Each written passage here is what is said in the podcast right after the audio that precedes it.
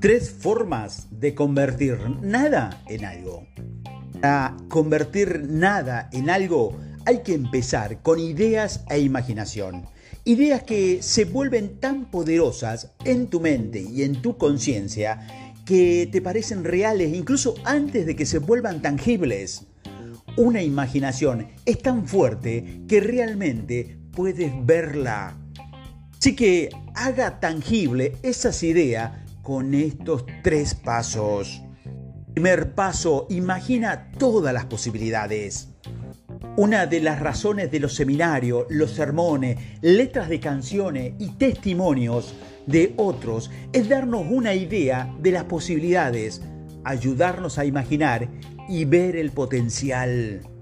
Segundo, debes creer que lo que imagina es posible para ti los testimonios de otras personas, tales como, si puedo hacerlo, tú puedes hacerlo, si puedo cambiar todo, tú también puedes cambiar todo, o si puedo cambiar, tú también puedes cambiar, a menudo se convierten en un apoyo a nuestras creencias y empezamos a creer. Primero imaginamos que es posible. Segundo, empezamos a creer que lo que es posible es posible para nosotros. Y también podríamos creer que por nuestro propio testimonio, tu testimonio podría decir, si lo hice una vez, puedo hacerlo otra vez. O si me pasó una vez antes, muy bien, podría volverme a suceder.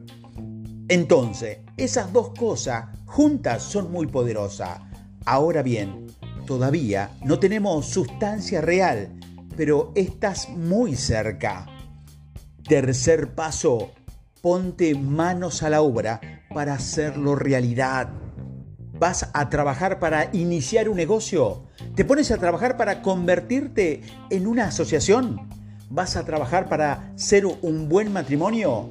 ¿Te pones a trabajar para convertirte en un movimiento? Lo haces tangible, lo haces viable, le das vida y luego lo construyes. Esa es una habilidad única y poderosa para todos nosotros, los seres humanos. Así que ponte a trabajar y comienza el proceso llamado milagro de hoy.